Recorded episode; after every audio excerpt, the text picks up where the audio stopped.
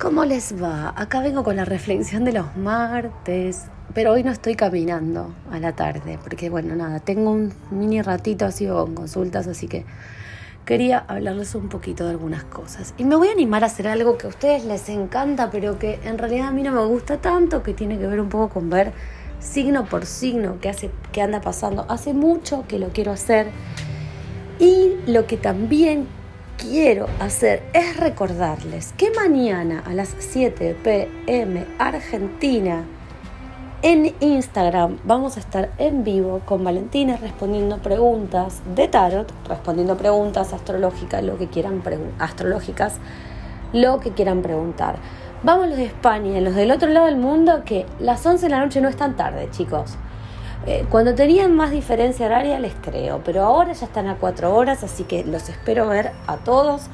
Estamos tratando de poner de nuevo el recordatorio en Instagram para que lo tengan, la cuentita regresiva y voy a tratar de pasarlo. Entonces como para arrancar un poco con eso, tenía muchas ganas de hablarles un poco de las cosas que por ahí no están en ningún lado y que sabemos los astrólogos y que lo vamos diseminando, ¿no? Por horóscopo, por tiempo, porque a ver si está tal cosa activa, si está tal otra activa. Cuando uno hace los horóscopos, lo que hace es agarrar a los planetas de tránsito, ver las alineaciones, supongamos que yo tengo que hacer un horóscopo de hoy a la semana que viene, entonces agarro y veo las alineaciones que están dando vueltas y lo que hago es ver a ese signo en que le afecta. Por ejemplo, y supongamos, ¿qué pasa con la gente voy a arrancar por Tauro, no voy a arrancar por Aries.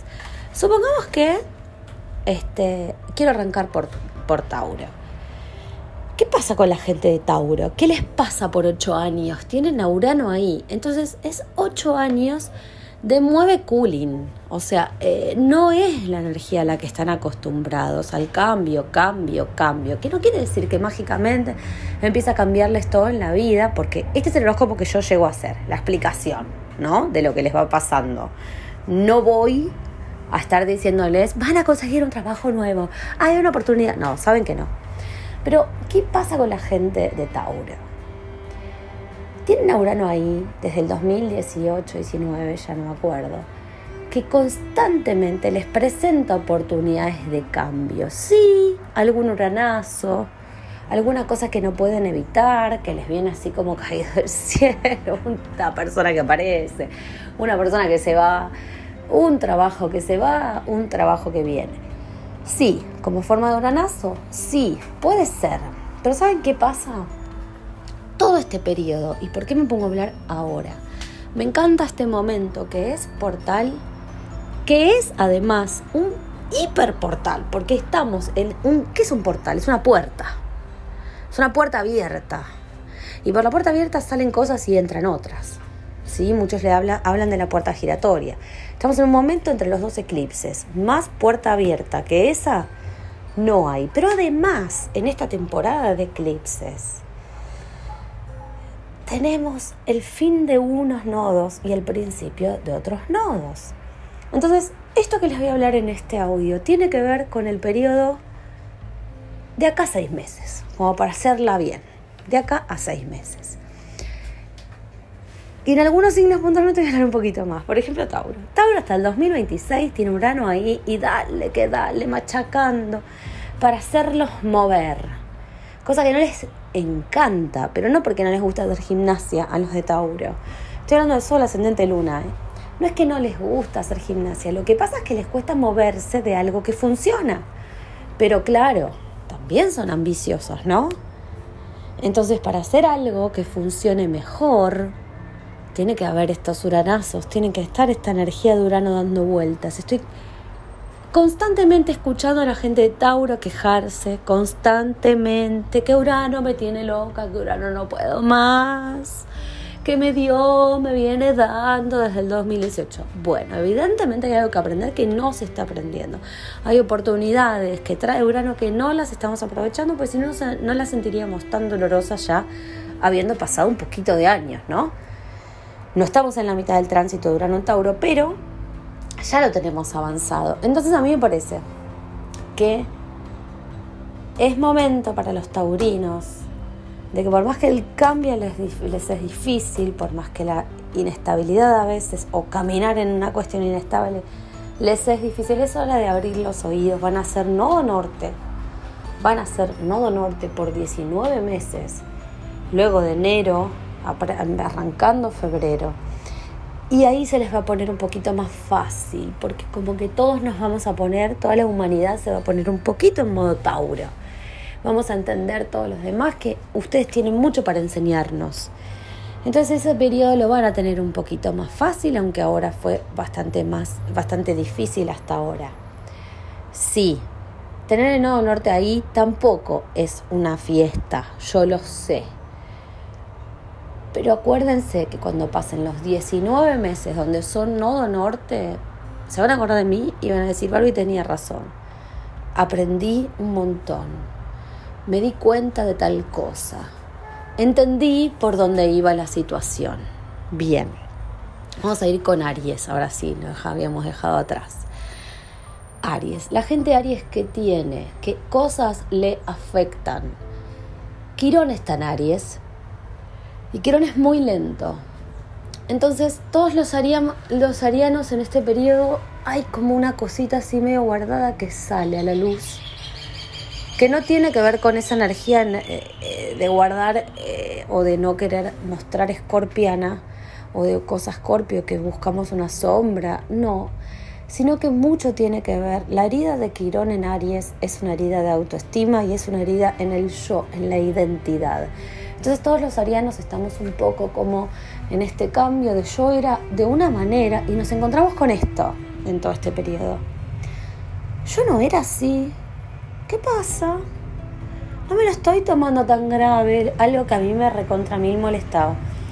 Y tiene que ver con pedir, a nosotros nos cuesta los arianos, tiene mucho que ver con a veces pedir esa ayuda, ceder a ese comentario, pero no porque nos importe tanto el otro, porque somos de Aries, no nos encanta que nos importe el otro, sino porque a veces un buen consejo, Quirón, a tiempo nos cambia la vida.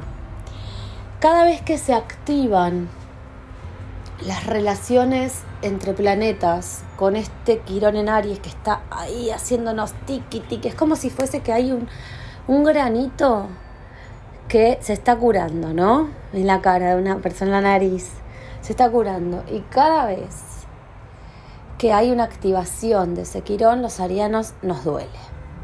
es un poco así. Les pasa todo el zodíaco, sí, pero más a los arianos, porque bueno, entonces, por eso este audio que estoy haciendo es bastante atemporal, pero a mí me parece que por lo que me lleva a hablar de cada signo, eh, vamos a tener que hacer tres podcasts, porque yo tampoco puedo estar hablando más de 20 minutos, así que bueno, la intención es hacerlo por lo menos por partes. Entonces cada vez que se activa, que se activa, tiki, tiki, tiki, la cosa ahí con Quirón, nos ponemos, no sé si emocionales, porque somos arianos, pero sí nos puede pasar que algo nos, nos pone como ir así, ah, me molesta. ¿Y por qué? ¿Y cómo puede ser esto? Y entonces nuestra, nuestra reacción no, no tiene por qué ser violenta, pero sí es como reactiva, justamente. Y cuando hay afecciones de signos cardinales con alineaciones que no son fluidas, o sea que son tensiones, por ejemplo, supongamos una tensión, una cuadratura con Plutón en Capricornio, los arianos la sentimos, en donde nos caiga la sentimos, la sentimos, estamos ahí, está en nuestra casa, Capricornio es nuestra casa 10, es nuestra casa del estatus, y nos da, nos da.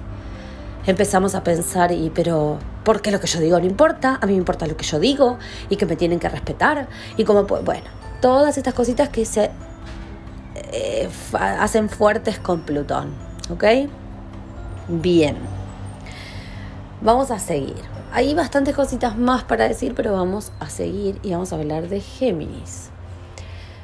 Todos estos buenos muchachos y buenas muchachas Géminis que fueron a norte por todo este año y mitad del año pasado están vapuleados. Les dimos con un caño que son lo peor, que son los infieles, que nos muestran opciones y nosotros no queremos ver tantas opciones, queremos que nos digan la verdad y queremos seguir en el modo sur, no, sur de Sagitario, pero no, pero no.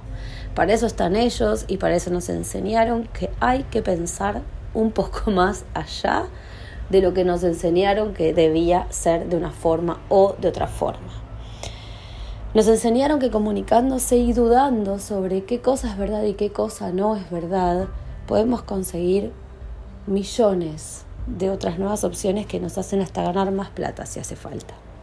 Entonces, el nodo norte Géminis se va, se va, porque está en el grado 1, se va muy pronto y sin activación solamente va a tener la luna en Géminis y el sol en Sagitario, ahí va a estar la activación. O sea, la activación Géminis está en el eclipse, teniendo a la luna en Géminis y al sol en Sagitario. ¿Ok? Toda esta semana y este periodo de seis meses se activan lo último que tenemos que aprender los, los están aprendiendo las últimas cosas, las últimas lecciones hasta dentro de 19 meses. Y tiene un poco que ver con amigarse con esto de la duda, pero no afianzarse a la duda. Tiene que ver con ahora sí que terminan esos nodos, tomar esas decisiones. Esto tiene que ver, chicos, con familia, con me voy a vivir con mi novio, con tengo hijos, con me expando en la empresa. O sea, ya tuvieron la hiperduda. Todos nos pusimos dudosos como ustedes y nos encantó, divino o no nos encantó, Lola para los demás. Tuvimos la oportunidad, todos los Géminis dijimos, dijeron, ok, qué bueno, puedo dudar y nadie me hincha. Aunque algunos les dieron con un caño con los memes. Y ya está. Es hora ahora sí de volver al modo normal de gente que no tiene ganas de dudar y que hay que decidir, hay que jugársela. ¿No? Porque en el próximo periodo, cuando el nodo norte esté en Tauro, a ustedes les va a parecer muy simple. Y la van a querer complicar, porque son así de buscarle, ¿no? Porque, ¿para qué estar tranquilos, geminianos, que les pican la cola de, de una cuestión de movimiento? Entonces, bueno, cuando lleguen el nodo norte a Tauro va a ser como estabilidad justamente estabilidad. Entonces, bueno, es momento de tener ese periodo de decisión y quedarse un poco quietos, ¿ok? Vamos a hablar de cáncer, cáncer y los signos de agua, pero volvemos a los cardinales. Cuando se afectan las cuestiones cardinales en estos tránsitos, como todo lo que pasa en Aries, como todo lo que pasa en Capricornio, que tenemos ahí a Plutón, y ya después en cáncer, no tenemos más nada y en Libra ya tuvimos todo lo que tuvimos que tener. ya Mercurio otra vez más. Todo lo que pasa en signos cardinales afecta al signo de cáncer. ¿Qué nos pasa? Venus va, está ahora en Capricornio y va a retrogradar en Capricornio, enfrente del cáncer. Entonces, todas las personas cáncer que les gusta la tradición y les gusta eh, lo que hacía la sopa de la abuelita, se pueden sentir como que no les gusta más con Venus. Venus retrógrada es una patada a los gustos que tenemos siempre. Es un periodo donde nos da esa duda de si los gustos que siempre nos parecieron bien de verdad nos gustan. Y como está en Capricornio, esto pasa en cuestiones de estatus, tradición, el deber ser, lo que me enseñó el abuelo. ¿Ok? ¿Qué pasa con la gente de cáncer? Que es lo que va a sentir como mucho más que los demás en, el caso de estos próximos meses. Cuando Plutón se active, va a ser como, están atentando contra mi estabilidad y mi nutrición familiar y contra mi estabilidad emocional. ¿eh? Estamos hablando de estabilidad emocional. Con estos eclipses hay una cosa de, oh, me destapo. Yo no sé si quiero seguir callada la boquita. Yo no sé si quiero ser la buena nena que se porta bien porque las nenas en mi familia se portan bien. Yo tengo ganas de hablar, yo tengo ganas de que explicar porque son cardinales. No nos olvidemos que la gente de cáncer tiene carácter. Todo el mundo dice, ay, la llorona. No, no, no, no. La gente de cáncer tiene carácter. Entonces, es momento estos seis meses de sacar ese carácter así, decir, acá de arriba de la mesa te lo pongo. Me encantaba la sopita de la abuela, cuando la hacía la abuela yo no la voy a hacer. Porque yo me voy a inventar una sopita. Es momento para toda la gente de cáncer de hacer su propia tradición. La que ustedes eligen. Es momentazo cardinal y para hacer cosas con todas las activaciones que vienen y esa Venus en Capricornio que les da la oportunidad de animarse. Porque como de nuevo, todos vamos a estar medio como que la tradición no nos viene bien. Ustedes van a tener esa oportunidad. Hasta ahora me callé la boca y me hace acordar una chica que está hace conmigo como tres años. Hasta ahora me callé la boca, esperé que algo sucediera y ahora tengo ganas de hablar. Y ahora no me voy a callar la boca, porque yo sé que las cosas las hice bien o que por ahí, en este sentido, soy la que tiene que decir y no ceder más ese poder personal que hace que los demás manejen cómo tiene que ser la vida o cómo tiene que ser mi familia en este caso, porque este, así se espera de nosotros. ¿Ok? Entonces es como, yo les podría decir, la revelación viene para cáncer, como que están revelándose. ¿Contra qué? Bueno, sabrán ustedes, contra el sistema, contra el papá, contra la familia, contra el jefe, I don't know, pero sí, contra algo se están rebelando. Sigo, sigo con Leo. ¿Qué pasa con Leo? Leo tiene en oposición en Acuario todavía las últimas de Júpiter y tiene a Saturno por un año más. Leo está, además, es signo fijo, los nodos se ponen fijos, dejan de ser mutables y toda la parte de Urano, que también está en Tauro, está en un signo fijo. Entonces es como que si yo les dijera, ustedes son Leo, la parte Tauro está llena de Urano, la parte eh, Acuario, que es su opuesto, está lleno de Júpiter por un ratito más hasta fin de año y Saturno. Y de la otra pata, Escorpio no tienen nada. Entonces todo va a ser una transformación, porque cuando la cuadratura es en T, sale por el lado la energía que no tiene nada. Entonces todos los Leo, Luna, Sol, Ascendente, tienen como una necesidad de ir por la parte que sería escorpiana de su personalidad. Por ir a transformar esa sombra en luz, excelente oportunidad para Leo, excelente oportunidad para materializar cosas, para materializar aumento. ¿Por qué? Por los nodos. Los nodos van a estar nodo sur Escorpio, nodo norte Tauro. Sale energía por el nodo sur en Tauro, pasa a materializarse por el nodo norte perdón, el nodo sur Escorpio sale para materializarse al nodo norte Tauro. Me encantó. O sea, los Leos tienen oportunidad de propuesta laboral, de propuesta de cambio de país, de propuesta de mudanza, de propuestas de todo tipo, de pareja, me voy a vivir con vos, me voy a quedar acá, eh, quiero estar solo, pero con convicción, bien a lo leo. ¿Qué pasa? ¿Van a tener el coraje? Mi pregunta es, acá, como pasa con Tauro, hay oportunidades muchas, para expansión.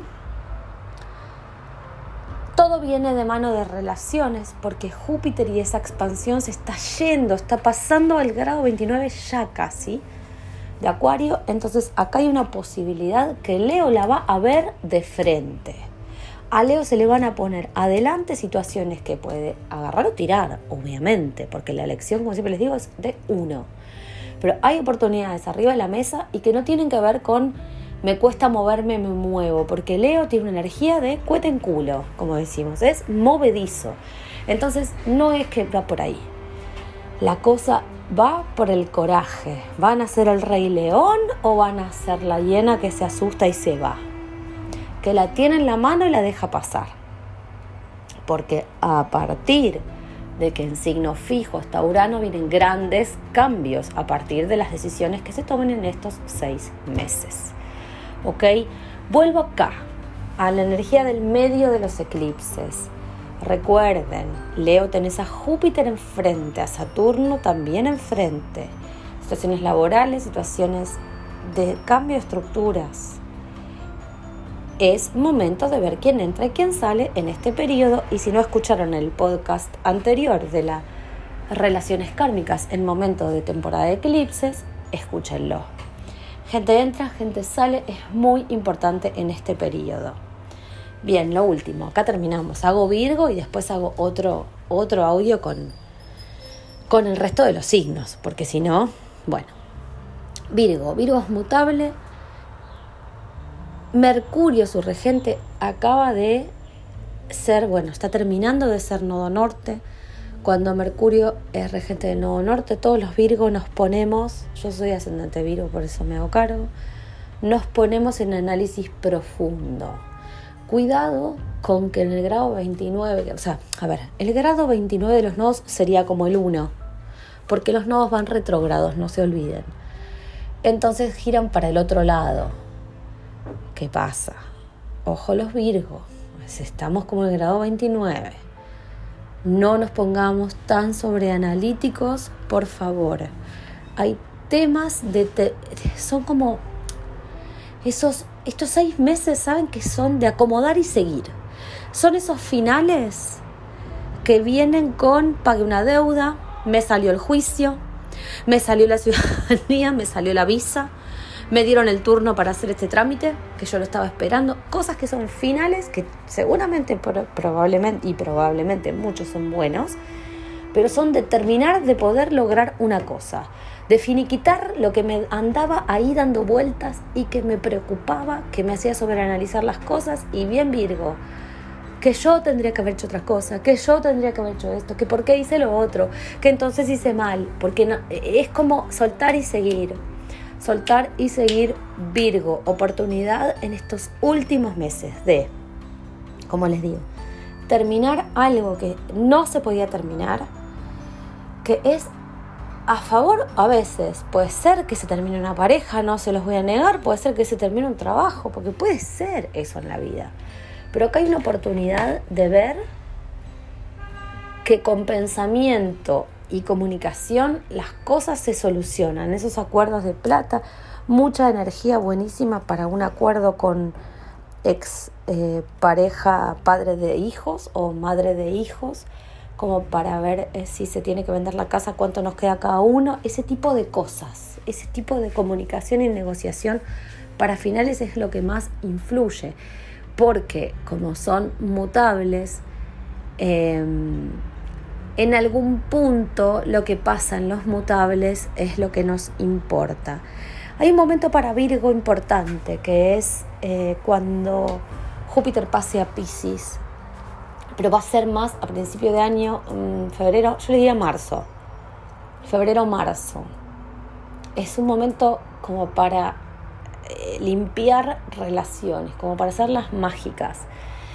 Ese, esa casa 7 a donde llega eh, Júpiter, que es el contrarregente, porque es el regente de Pisces, llega a residencia y están como todos fluyendo con esa energía Pisces que nos cuesta entender a los Virgo, pero que nos hace bien y nos compensa. Entonces, puede ser que en relaciones de pares aparezca alguien que compensa nuestra energía analítica para llevarnos un poco al descanso, al descanso mental. Esto puede ser una pareja, puede ser un compañero de trabajo, puede ser un hermano que no veíamos, un amigo que vuelve a aparecer o que, no sé, un amigo que nos hacemos, que nos, nos da esta cosa pisciana. Vamos a yoga juntas y descubrimos algo y tenemos un despertar ahí. Así que bueno, también los Virgo, obviamente, ustedes saben que yo los doy vuelta a lo malo, a lo que no les puede gustar, buscándoles la vuelta de cómo hacerlo una oportunidad. Pero no está mal que entre tanta negatividad que se ve por ahí, o es mi consideración o mi pensamiento, tengamos como estos alicientes y veamos que no todo tiene por qué, o sea, tiene que ser terrible cuando hablamos de algunos planetas. Al contrario, eh, es saberlo mirar un poco y buscarle la vuelta como para aprovechar esa energía para el bien de cada uno. En el próximo podcast seguimos con la energía Libra a Pisces para adelante. Espero que les guste y que me den un premio, porque ustedes saben que a mí esto no me, no me gusta hacerlo. Pero bueno, nada, me, me ocurrió que les iba a gustar, así que bueno, regalito, besos.